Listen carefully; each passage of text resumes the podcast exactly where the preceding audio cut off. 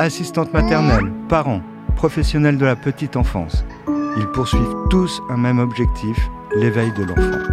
Le groupe IRSEM leur donne la parole. Parlons petite enfance. Dans cet épisode, Marie nous parle de l'éducation positive. Comme vous le verrez, la psychologie, la bienveillance et la coopération permettent à son petit Stanislas d'être pleinement épanoui. Bonjour, je m'appelle Marie et je suis âgée de 33 ans. Je suis l'heureuse maman de Stanislas qui est arrivé parmi nous le 9 mai 2020. 60 heures, euh, je, pense que je m'en souviendrai tout le temps, 60 heures, et, euh, et, 9 mois et 9 jours euh, pour un bébé en parfaite santé, donc c'est tout ce qui compte. Moi j'ai accouché à Saint-Vincent, exceptionnel.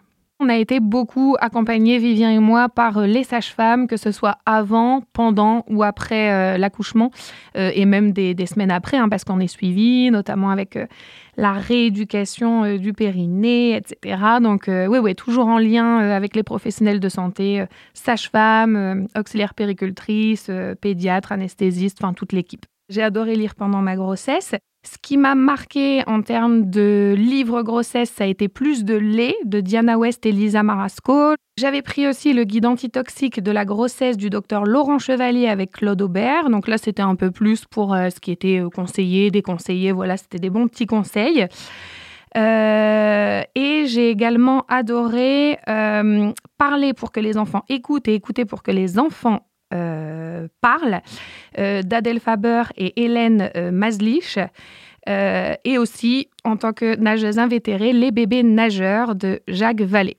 Un que je lis aussi actuellement, c'est Éducation positive, une question d'équilibre, et c'est de Marie Chétrit.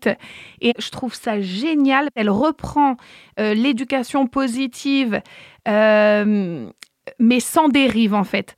Parce qu'aujourd'hui, il y a des choses qui ont euh, loin et où par exemple on va te parler euh, de, euh, de de choses pas forcément bien quand tu vas simplement, par exemple, ramasser une cuillère de purée à ton enfant pour l'aider. Je trouve que l'éducation positive, c'est bien, mais il y en a qui ont tellement été loin dans cette notion que oui, éducation positive, mais euh, faut pas culpabiliser en fait les gens non plus en disant parce que tu as euh, aidé ton enfant, enfin qui ne l'a pas fait tout petit, il y a un peu de purée là. Il y en a qui sont partis tellement dans quelque chose avec ça, euh, qui ont tellement été loin dans ça qu'on te dit ah bah oui mais non parce que tu, tu l'embêtes en ramassant sa purée, c'est pas lui qui a décidé. Bah non, tu l'aides en fait. Et j'adore parce qu'elle fait vraiment l'équilibre entre oui c'est bien, ils, ils, ils ont des tonnes d'émotions euh, et c'est une évidence. Mais attention, euh, qui dit éducation positive dit pas aucune autorité. Son livre, il est fait d'une façon, je l'ai dévoré, où c'est génial.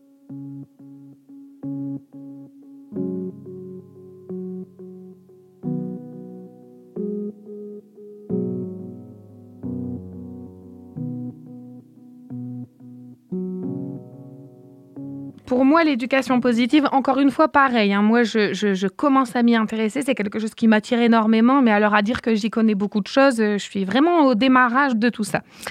Euh, pour moi, c'est une approche de l'éducation qui va mettre vraiment en valeur euh, la psychologie, la bienveillance et surtout cet aspect coopération. Je suis ton parent, j'ai une autorité, mais on coopère, on avance ensemble en prenant en compte tes émotions et ça m'a vachement attirée parce que pareil, c'était en moi depuis le début. Euh, Stanislas Petit, donc tout bébé, je ne concevais pas de le laisser pleurer. Et surtout, je voulais qu'il euh, sache que euh, on était là, que, que voilà, ça développe un peu le fait qu'il sache qu'il est entouré, etc. Est-ce que ça a été bon ou pas, je sais pas, mais au bout de trois mois, Stanislas, il a dormi 12 heures par nuit. On n'a jamais été embêté avec le sommeil. J'ai eu raison ou j'ai eu tort, je n'en sais rien, mais en tout cas, j'aurais rien fait d'autre.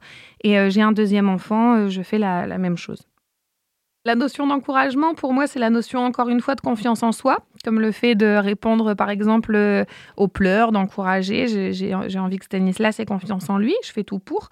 C'est primordial pour moi euh, qu'il sache que j'ai confiance en lui, que son papa a confiance en lui, et puis, et puis si ça peut l'aider à avoir confiance en lui, en tout cas, c'est vraiment le but.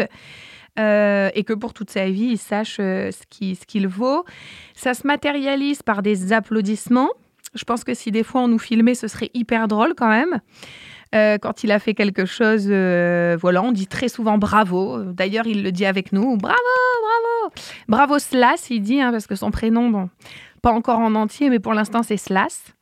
Et, euh, et ouais, et, des bisous, des câlins, des bravos, mais beaucoup bravo en fait quand j'y pense.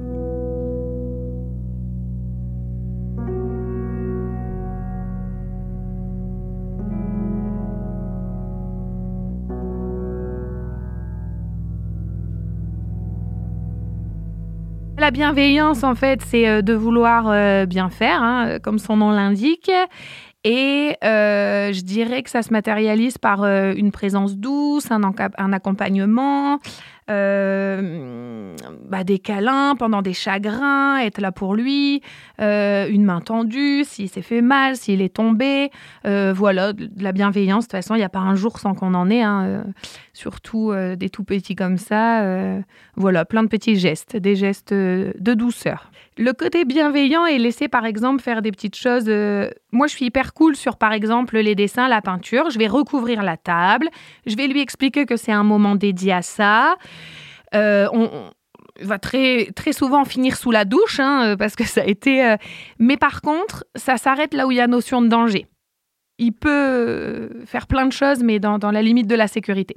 La fermeté, c'est de faire comprendre bah, que parfois c'est non, hein, parce que pour pour qu'il soit en sécurité et aussi qu'il y ait une autorité mise en fait, parce que je pense que c'est hyper positif. Hein, si, un enfant qui n'a pas de limite, je suis pas certaine que ce soit très très très bien.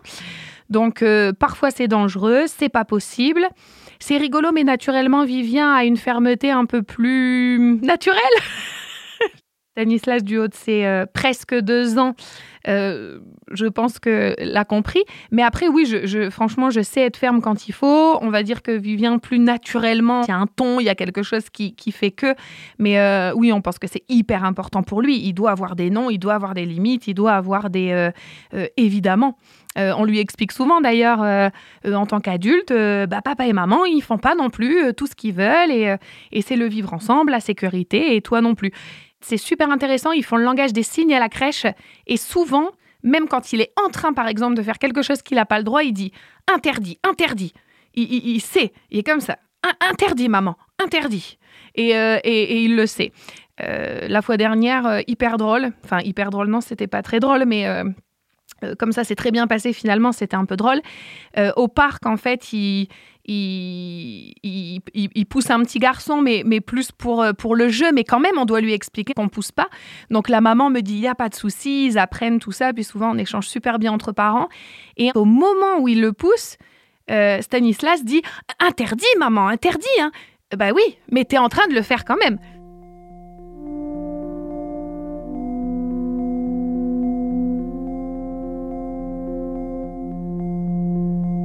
La motricité libre, c'est l'un des trois fondements de la théorie éducative d'Amy Pickler. Elle consiste à laisser libre cours à tous les mouvements spontanés de l'enfant sans les lui enseigner. Ça laisse à l'enfant l'expérimentation et il peut développer sa confiance en lui. J'ai toujours essayé de faire en sorte euh, qu'il puisse aller et venir dans la maison sans trop d'embûches.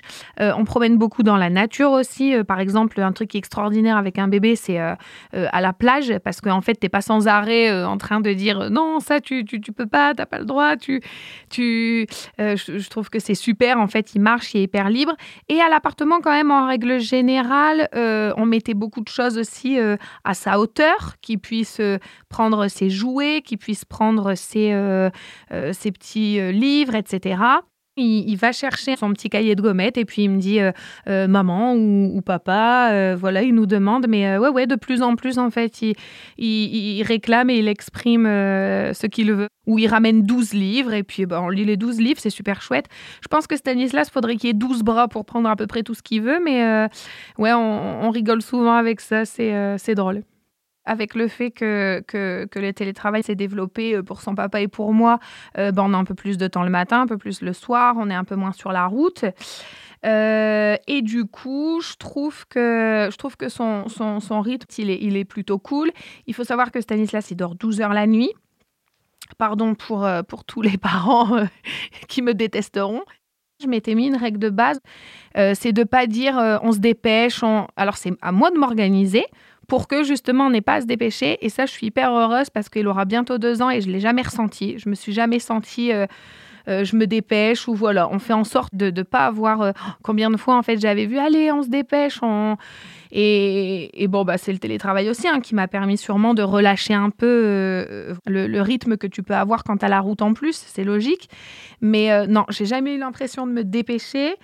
Et euh, les journées, elles se passent euh, euh, naturellement. J'essaie d'être disponible, de pas de pas être pressée. Déjà que bah voilà, Vivien et moi on travaille on travaille tous les deux. Il y a cette petite vie et ces choix de vie qui font que donc j'ai vraiment envie qu'on soit hyper disponible.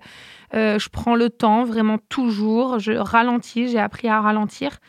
Euh, une des choses que j'ai retenues euh, du Covid, d'ailleurs, ralentir, euh, être plus posé sur, sur l'essentiel. Et, Stan, j'avais vraiment pas envie de, de, l'emmener dans un rythme. Donc, ouais, j'ai vraiment ralenti. Covid et bébé, ça vraiment fait ralentir et en fait toujours sortir le, positif de tout. C'est que je me suis énormément concentrée sur bah voilà l'essentiel et du coup j'ai envie en fait qu'il évolue dans la, dans la sérénité le plus possible la patience, la disponibilité, l'humour, euh, j'adore. Euh, voilà, on vit dans, un monde où, tout est loin d'être euh, d'être marrant, où il y a beaucoup de choses tristes et, voilà, des, gens qui n'ont pas tous en fait cette chance. Et, et je me dis qu'en fait, ben, quand tu as la santé, des gens que tu aimes, que tout va à peu près bien, euh, bah voilà, si je peux lui, franchement, si je peux lui, lui transmettre en fait cette, cet amour, je pense que je suis aimante, oui, je pense, je suis sûre même.